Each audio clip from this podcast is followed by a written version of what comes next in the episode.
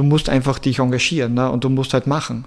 Und oft, ja, aber ich habe kein Kino, wenn es zum Film geht, oder ich habe keinen Galerieraum, ach, oder ich habe keine Konzerthalle. Ja gut, dann mach's in deiner Küche und fang dort an einmal. Ne?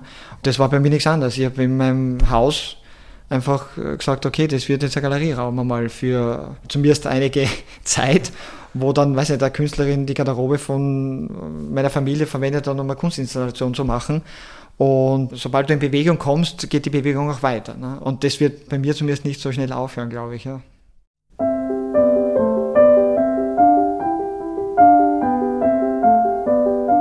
Kunstblick, der Podcast rund ums Sammeln.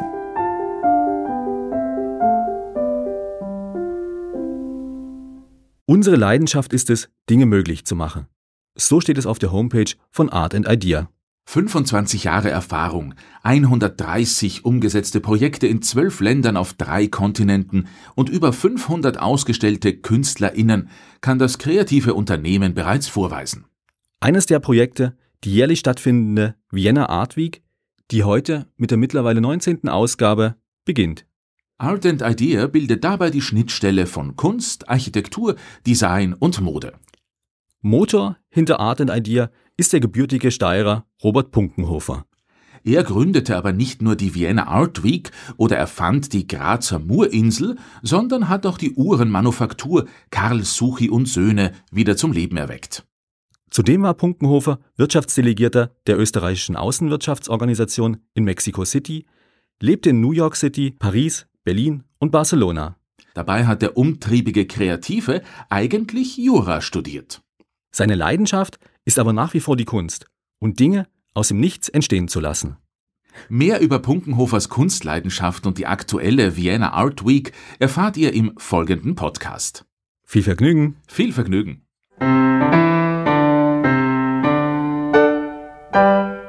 Ich glaube, weil mein Vater so ein absoluter Sportfreak war und ich als Pubertierender mich da wirklich absetzen musste. War natürlich schon auch Kunst interessiert, aber er war Nationaltrainer zum Beispiel der österreichischen Nationalmannschaft Langlauf. Meine Mutter war umgekehrt äh, sehr ästhetisch äh, und, und kulturell interessiert und es waren einige Momente und ein spezieller Moment, glaube ich, der sehr ausschlaggebend war, warum ich dann sehr stark in Richtung äh, Kunst gegangen bin. Das war als 16-Jähriger, wo ich eigentlich noch knapp davor meine ganze Kindheit aufgewachsen bin in Seckau, Obersteiermark, das berühmte Kloster dort, also sprich wirklich am Land äh, und äh, im Wald nach Schwammerl gesammelt habe, äh, weniger Kunst. Und hatte dann aber die Möglichkeit, äh, nach Paris zu gehen, sehr oft nach Paris zu gehen, weil dort eine befreundete Familie mir Herberge gab. Und ich war einfach total fasziniert von der Galerienszene dort, aber auch von den Petit Théâtre, Ionesco und so weiter und so fort und war da wirklich monatelang auf Selbstfindung sozusagen und das sehr stark über die Kunst und die Kultur und bin dann einmal zurückgekommen, äh, da war ich erst 17 oder 18 und habe mir eingebildet, so, ähm, natürlich so inspiriert von Centre Pompidou etc., ich möchte jetzt mein eigenes Kunstzentrum aufmachen und bin damals äh, zur Stadträtin, mittlerweile nach Graz übersiedelt, zur Stadträtin für Jugend und Kultur gegangen, habe dann tatsächlich einen Termin bekommen, was mich eh schon verwundert hatte und äh, wurde dann eingeladen, ja, Sie haben vielleicht was und ich möge doch kommen. Und dann war ich noch aufgeregter natürlich und, und perplex wurde dann ins Haus der Jugend geführt. Und dann stehe ich vor dem Haus der Jugend, das kannte ich noch nicht so, ein Riesengebäude und ich gesagt, ja eh, passt, ja. Also das nehme ich. und äh, in meinem jugendlichen äh, Größenwahn und ähm, wurde dann aber dort in den Keller geführt und äh, dort hätte ich ein Kellerabteil beziehen können. Und dann habe ich das natürlich abgelehnt, weil meine Vision, Ambition war ja größer sozusagen von Seckau über Paris bis Süd- bis Mittelamerika. Ähm, was hat Sie so fasziniert an diesem Kunstsalon oder diesem, an diesen Teilen von Kunst, das Sie erwähnt haben, wenn Sie schon mit 16, 17 gesagt haben, Sie wollen eigentlich einen Art Space bespielen, um Leuten ihre Kunstleidenschaft mitzugeben, die zu teilen? Ich weiß nicht, also ich, es hat mir einfach nicht mehr loslassen. Ne? Also ich kann mich erinnern, ich, wie ich da eben in meinem kleinen Theater in Paris sitze und äh, äh, Le Rhinocero äh, von UNESCO schaue oder dann in kleine Galerien gegangen bin. Also es hat mich am meisten äh, wirklich berührt, inspiriert äh, Und in weiterer Folge natürlich auch dann äh, die Arbeit mit Künstlerinnen und Künstlern, so wie mit dem Vitor Conchi, äh, wo jeder gesagt hat, äh, mit dem kannst du eigentlich nichts umsetzen. Und wo das natürlich dann, weiß nicht, drei Jahre schlafloses Nächte bedeutet hat. Aber gleichzeitig, was mich immer angetrieben hat quasi, war aus einer Idee was umzusetzen. Also ich liebe es, Dinge zu organisieren und aus einer schönen Idee, wo mal a priori nichts da ist, plötzlich stehst du dann in der Ausstellung oder stehst du jetzt hier vor einer fantastischen äh, Tischuhr und äh, diese Auseinandersetzung mit äh, Beautiful Minds, sozusagen mit kreativen Köpfen, das fasziniert mich, das taugt mir und das treibt mich an. Ne? Ich setze gern um. Also das muss ich ganz ehrlich sagen. Ja. Und ich habe gelesen, Art and Idea, ist das dann quasi so die Firma oder das, der Rahmen, das Label, das Label in dem sie sich bewegen? Das meiste gemacht habe, ja. Äh, Alternativ, das war damals eben eigentlich im Rahmen der New York University von meinem Kunstmanagementstudium war es eigentlich ein, eine Abschlussarbeit, so ein äh, Projekt äh, im Grunde genommen, wo man sich überlegen musste, okay, wie machst du dich selbstständig, mit äh, welcher Idee, mit welcher Firma. Und damals äh, war auch, ich kann mich erinnern, die erste Honorarnote, wo ich draufgeschrieben habe, Art and Idea. Und der Name ist natürlich sehr, sehr stark geprägt von der Konzeptkunst. Und da gibt es immer noch die Website und da sind quasi, da ist jetzt eigentlich alles oben, was ich so organisiert habe. Ob jetzt das Weltausstellungen dann waren für die Wirtschaftskammer oder über 100 Projekte liest man auf der Homepage von Art and Idea, haben Sie in den letzten 20 oder wie Sie gesagt haben, 30 Jahren sogar kuratiert, organisiert, realisiert. Ähm, Gab es da ein bestimmtes Projekt, wo Sie vielleicht schlaflose Nächte auch gehabt haben, wie Sie vorhin gesagt haben, das Ihnen ganz besonders in Erinnerung geblieben ist, wo Sie es heute noch sagen, das war es wert, dass ich diesen ganzen Weg gemacht habe bis daher? Ja, da gibt's viele, ganz ehrlich. Das fängt an von eben einer, einer Ausstellung mit Santiago Serra, der die Galerie nicht von innen bestellt hat, sondern die ganze Fassade, die dann nach drei Tagen abgenommen werden musste, weil die Polizei eingeschritten ist, weil das zu gefährlich war. Das äh, ging weiter zu den Weltausstellungen, also speziell die erste Aichi äh, in Japan, nur 15 Monate Vorbereitungszeit, äh, wie man mich da engagiert hatte, aber 6,5 Millionen Euro Budget, viele schlaflose Nächte, das noch irgendwie in der Zeit, in der Qualität und im Budget vor allem auch dann noch äh, hinzukriegen und was Tolles daraus zu machen. Und speziell natürlich die wichtigste Referenz für mich ist immer noch äh, die Arbeit mit Vitor Conchi, äh, weil ich als Grazer quasi damals mich immer gewundert habe, warum kann ich nicht so wie an der Seine oder am East River am Wasser sitzen, einen Kaffee trinken, alles fließt, äh, das Leben genießen. Und damals war die Mur eigentlich äh, nicht Teil der Stadt. Ne? Und hier mit dem Projekt ähm, und mit dem Konzept und mit der Idee hier eine Begegnungsstätte zu machen, eine Piazza für das 21. Jahrhundert, so wie ich es damals genannt hatte, zu schaffen mit einem äh, Amphitheater.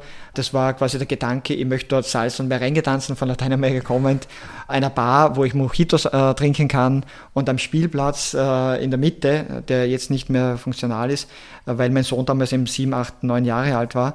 Also eine sehr persönliche Vision, aber dann natürlich abstrahiert und äh, mit äh, den Arbeiten von Vitor Conchi im Kopf, den ich vorher im Rahmen von Atelierbesuchen schon kannte und von Ausstellungen in Mexico City, äh, an ihn heranzutreten, kannst, kannst du das machen, obwohl er vorher in der Dimension noch nie was gemacht hat. Drei Ingenieurbüros in der Umsetzung zu verheizen sozusagen, äh, bis das dann geht und auch meine Rolle, die ich grundsätzlich liebe, aber so quasi, ich bin dann immer der Mittler. Also für die Künstler kämpfe ich immer um mehr Budget, um mehr Zeit, so dass die das noch toller und besser und schöner machen können. Und umgekehrt bei den Auftraggebern äh, bin ich derjenige, der dann seriös aus Dr. Juris quasi auftreten kann und sagt, okay, wir schaffen das in der Zeit und im Budget und in der Qualität. Und hier dieser In-Between, äh, da wirst du natürlich dann teilweise auch gesqueezed, also von den Künstlerinnen und Künstlern, weil äh, gerade ein, ein Vitor Concha wollte immer alles noch schöner machen und bis zum Schluss wollte er verbessern und verändern, wo irgendwann aber trotzdem sagen musst, okay, freeze, also stopp. Und umgekehrt natürlich bei den äh, Auftraggebern, die kann mich erinnern, Pressekonferenz war angesagt, alle waren da und das Modell ist, kommt nicht. Äh, also ist dann eh gekommen, aber halt oft wirklich last minute. Aber auch diese Situationen spornen mich eher an, als dass sie mich äh, jetzt irgendwie frustrieren. Wenn ich da ganz kurz nachfragen darf, wie kann man sich jetzt die Auftragsvergabe vorstellen? Wie kommen Sie in diese Projekte? Tritt man dann Sie ran und sagt, wir haben eine Idee oder mach uns einfach mal was da so rund um die Mur? Wie kann man sich das vorstellen? Ja, das war äh, so, dass ich damals äh, als Grazer ein bisschen ein Netzwerk hatte, als Jugendlicher oder Student. Und ich äh, habe dann natürlich durch die Ausstellungen in Mexico City, auch durch äh, das Studium in New York etc., glaube ich, haben sich halt einige Leute an mich erinnert. Und da gab es diesen Call und ich habe einfach äh, dann äh, eingereicht. Dann kam der Anruf, damals vom Herrn Lorenz, vom Intendanten, und er wollte Details jetzt noch einmal wissen. Und ich war gerade mit meinem Sohn im Schwimmbad und dann gab es ja noch Handy und so weiter. Das war noch, also es gab ein öffentliches Telefon im Schwimmbad und ich stand dort mit meiner triefenden Badehose und der Herr Lorenz wollte dann noch mal genau wissen, ob das realistisch ist, diese verrückte Idee mit einer Insel auf der Mur. Und ich habe es ihm dann sehr seriös erklärt, äh, dass das alles abgestimmt ist und alles schon ähm, aufgesetzt dass ich den äh, Vito gewonnen habe, dass er meine Idee umsetzt. Und das gleiche auch bei der Wiener Art Week wurde ich gefragt, ob ich äh, was konzipieren könnte, das für die Stadt Wien quasi ein, ein Festival bietet, eine gemeinsame Aktion bietet, die die Kunststadt Wien hervorhebt, weil Musikstadt Wien kennt jeder, aber wie kann man quasi diese so starke Wiener Szene auch äh, untereinander vernetzen und vor allem auch dann noch einmal national, international diese Bedeutung der Kunststadt Wien äh, kommunizieren. Und das war für mich natürlich eine aufgelegte Sache, weil ich war so viel im, äh, so lange Jahre im Ausland und ich habe mich dann immer wieder gewundert, wie plötzlich, ich weiß nicht, Mexico City gehypt wurde, nach mir, muss man sagen, äh, wie ich dann schon wieder weitergezogen war, oder Johannesburg, Johannesburg, äh, wo viele andere Städte dann immer wieder gehypt werden. Und wenn ich dann nach Wien kam, wusste ich nicht, wo ich zuerst äh, hingehen soll, weil so stark von den Akademien, von den Galerien, von den äh, Häusern, äh, Museen, auch speziell auch die Artist Spaces, äh, tolle Szene hier und letztendlich die Künstlerinnen-Szene hier. Wir machen ja immer die Open Studio Days auch, also wo wir bis heute eigentlich äh, versuchen, diese Szene wirklich auf die Bühne zu heben und zu feiern. Also letztendlich, wie kommt man zu den Projekten? Also ich sage das immer auch, wenn ich, weiß nicht, äh, auch noch hin und wieder unterrichte äh, an Unis, du musst einfach dich engagieren ne? und du musst halt machen. Also und oft, ja, aber ich habe kein Kino, wenn es um Film geht, oder ich habe keinen Galerieraum, ach, oder ich habe keine, keine Konzerthalle. Ja gut, dann mach's in deiner Küche und fang dort an einmal. Ne? Und das war bei mir nichts anderes. Ich habe in meinem Haus einfach gesagt, okay, das wird jetzt ein Galerieraum einmal für äh, zumindest einige Zeit, wo dann, weiß ich, der Künstlerin die Garderobe von meiner Familie verwendet, um eine Kunstinstallation zu machen. Und äh, dann geht die Bewegung auch weiter. Ne? Und das wird äh, bei mir zumindest nicht so schnell aufhören, glaube ich. Ja. Stichwort Vienna Art Week. Ähm, bei der Vienna Art Week, warum, also erstens, wie ist es sozusagen von dieser Idee, Sie sind quasi von der Stadt beauftragt worden oder eben da herangezogen worden? Ja, von der Stadt wurde nicht beauftragt. Ah, okay. Nein, und äh, die Stadt ist äh, super Partner, ähm, aber es war wirklich ein eine Initiative äh, von Dorothee und die wurden ja damals privatisiert und haben sich im Rahmen der Privatisierung sehr stark committed für die Stadt einem, äh, einen wichtigen Beitrag äh, zu leisten, dass diese Kunststadt und der Kunstmarkt natürlich floriert. Und da haben sie gesagt, ja, sie engagieren sich insofern, dass sie eine gemeinsame Aktion initiieren und haben eben dann äh, mich äh, gefragt, ob ich da ein Konzept äh, liefern könnte. Und dann haben wir es umgesetzt und das ist bis heute getragen von privaten Sponsoren. Das ist so, ich sage mal, 85 Prozent äh, sind es äh, private Sponsoren, Dorothee und Wiener Städtische äh, und, und viele mehr. Die Stadt Wien, zum Beispiel Kulturabteilung, gibt heuer 15.000 Euro. Jeder glaubt, wir haben ein Millionenbudget, ist nicht so, wir haben ungefähr 300, 400.000 Euro kommen wir wahrscheinlich alles zusammen, aber primär von wirklich äh, ganz toll committeden äh, privaten Sponsoren. Ja, da bin ich sehr dankbar. Ich wünschte mir manchmal äh, mehr öffentliches Geld einfach für die inhaltliche Bespielung, weil wir da immer wirklich äh, sehr stark an die Grenzen gehen und mit dem Budget, das wir haben, wir sind ja auch extrem effizient. Ne? Wir haben jetzt quasi eineinhalb Monate vor der Öffnung haben wir genau Fulltime-Äquivalente, wie man so schön sagt, äh, haben wir dreieinhalb, wenn man mich halberten dazu rechnet. Ja. Aber vielleicht können Sie ein bisschen was dazu sagen. Die Wiener Art Week, was macht die aus? Also es gibt ja in Wien mehrere Kunstmessen, es gibt die Gallery Walks, aber die Wiener Art Week hat ja doch nochmal ein bisschen einen größeren, einen umfangreicheren Fokus, oder? Also das heißt, da geht es um mehrere ja, also Themen. Der Plan war ja von Anfang an wirklich mit allen Programmpartnern und weil Sie sagen, schlaflose Nächte. Also am Anfang, das war ja keine leichte Übung zu sagen, okay, wir machen was gemeinsam, weil äh, Sie wissen das ja gut. Alle äh, Galerien sind in Konkurrenz, sind oft sehr kleinere Einheiten, die wirklich kämpfen äh, um äh, Sammler, ums Geschäft. Museen seit der Ausgliederung auch extrem kompetitiv äh, und marketinggetrieben. Äh, schaut auch jeder, dass er wirklich äh, sein Publikum hat, seine mediale Präsenz hat, etc. Also das war in den ersten drei Jahren war das extrem schwierig, da alle zu überzeugen, hey, machen wir da gemeinsam was, ziehen wir in einer Woche an einem Strang und alle zusammen schaffen wir etwas, was andere nur mit Millionenbudgets schaffen, indem sie die 100. Biennale machen oder sich einbilden und umsetzen. Und wir waren damals eben die erste äh, Art Week. Mittlerweile gibt es viele, nur unser Fokus war nie der Kunstmarkt per se, sondern war immer der Fokus auf die Inhalte, die in den Programmpartner, in den Häusern äh, passieren. Und der äh, Anfangsgedanke war auch immer, wir beleuchten und highlighten eigentlich nur das, was eh schon passiert aber halt viele nicht mitkriegen und speziell nicht äh, jetzt international. Es passiert ja eh schon genug. Wir hatten das Glück am Anfang, glaube ich, äh, waren wir ungefähr 20 Programmpartner, also Kunsthistorisches Museum, Sezession etc., aber noch relativ überschaubar. Wir hatten am Anfang nur 500 äh, Gäste, weil das sehr eher Opinion Leader und VIP getrieben war. Und äh, wir hatten vielleicht, weiß nicht, 30 Veranstaltungen in der einen Woche. Und das hat sich natürlich äh, jetzt von diesem kleinen, feinen Event zu einem eigentlich doch äh, größeren Festival entwickelt, wo mittlerweile über 70 Programmpartner teilnehmen, wo an die 200 Veranstaltungen stattfinden und wo auch die Besucherzahl um die 30.000 äh, angewachsen ist bei freiem Eintritt, muss man auch sagen. Das war auch immer für uns ganz wichtig, dass wir sagen, wir machen da etwas, das eben nicht eben VIP und exklusiv, sondern bei freiem Eintritt ist. Und der, der Fokus ist immer noch äh, sehr stark auf die spannenden künstlerischen Inhalte. Und äh, da gibt es eben ein Kernprojekt, das sind eben die Open Studio Days, die ich eben im Rahmen von Open Studio Days sozusagen beziehungsweise äh, Down an der Brooklyn Bridge äh, äh, in, in, so einem Fall hatte ich damals Vitor Conche kennengelernt zum Beispiel. Das gab es in Wien damals äh, nicht wirklich. Mittlerweile wird es eh öfters gemacht und, und äh, auch bezirksweise gemacht. Aber da haben wir eben vor, vor vielen Jahren diese Open Studio Days initiiert. Fokus wirklich auf die künstlerische Produktion, auf die Künstlerinnen und Künstler, wegen, weshalb wir ja auch da sind im Grunde genommen und unsere Leidenschaft hier leben können. Aber auch natürlich äh, alle Programmhäuser auf die Bühne heben mit ihren Programmen.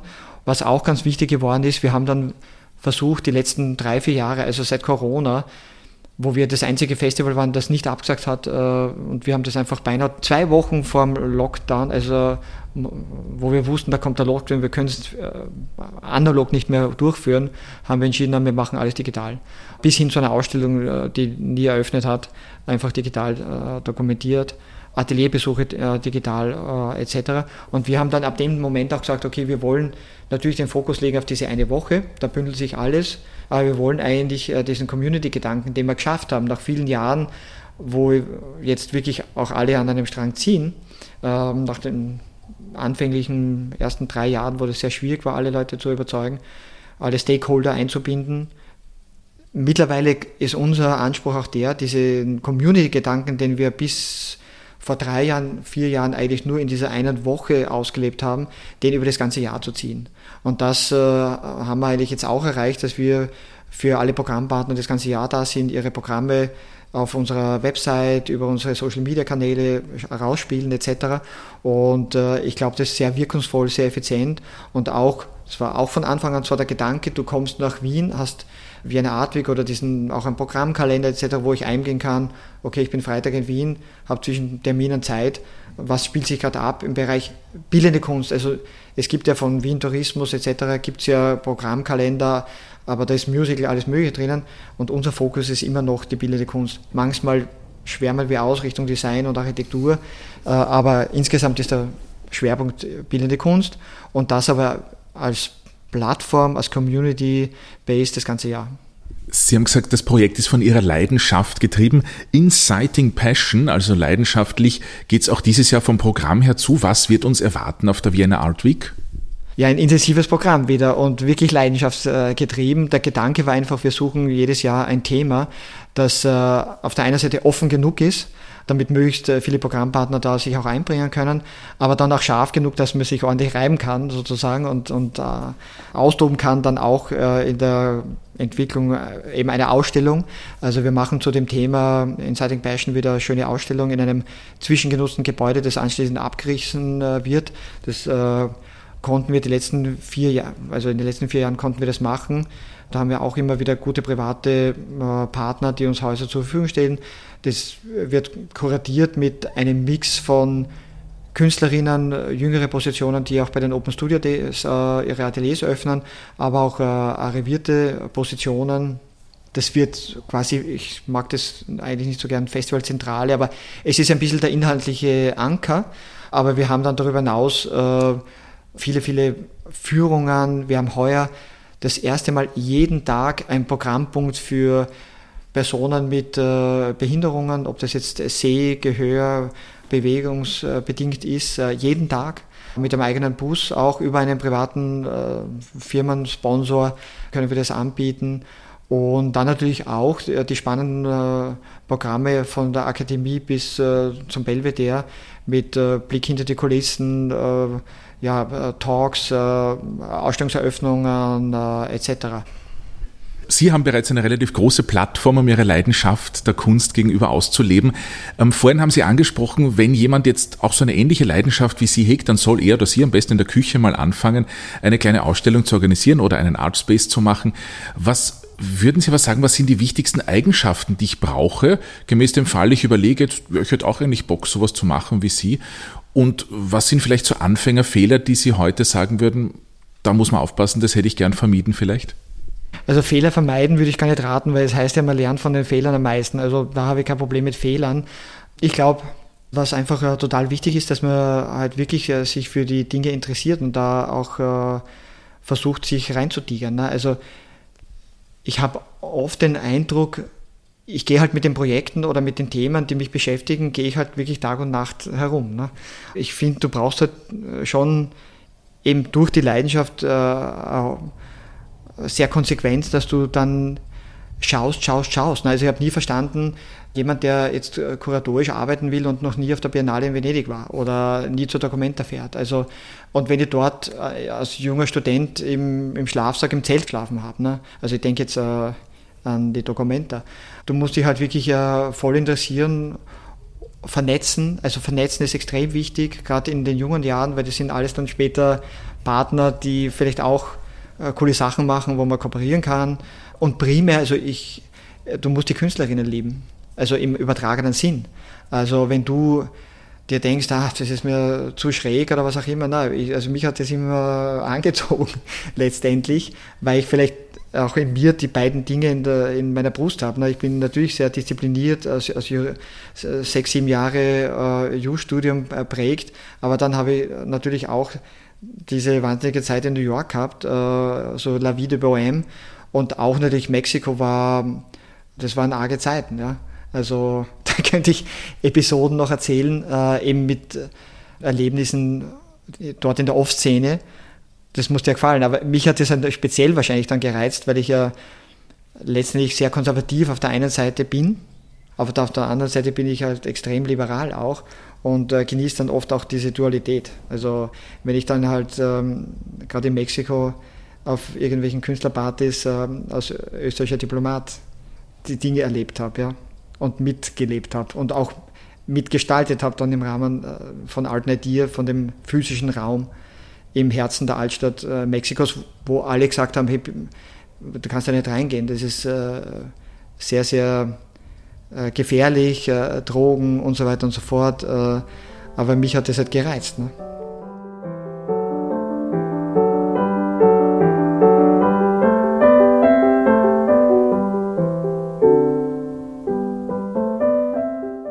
Robert Punkenhofer, Unternehmer, Kurator und Projektentwickler, unter anderem der Vienna Art Week, war unser heutiger Gesprächspartner.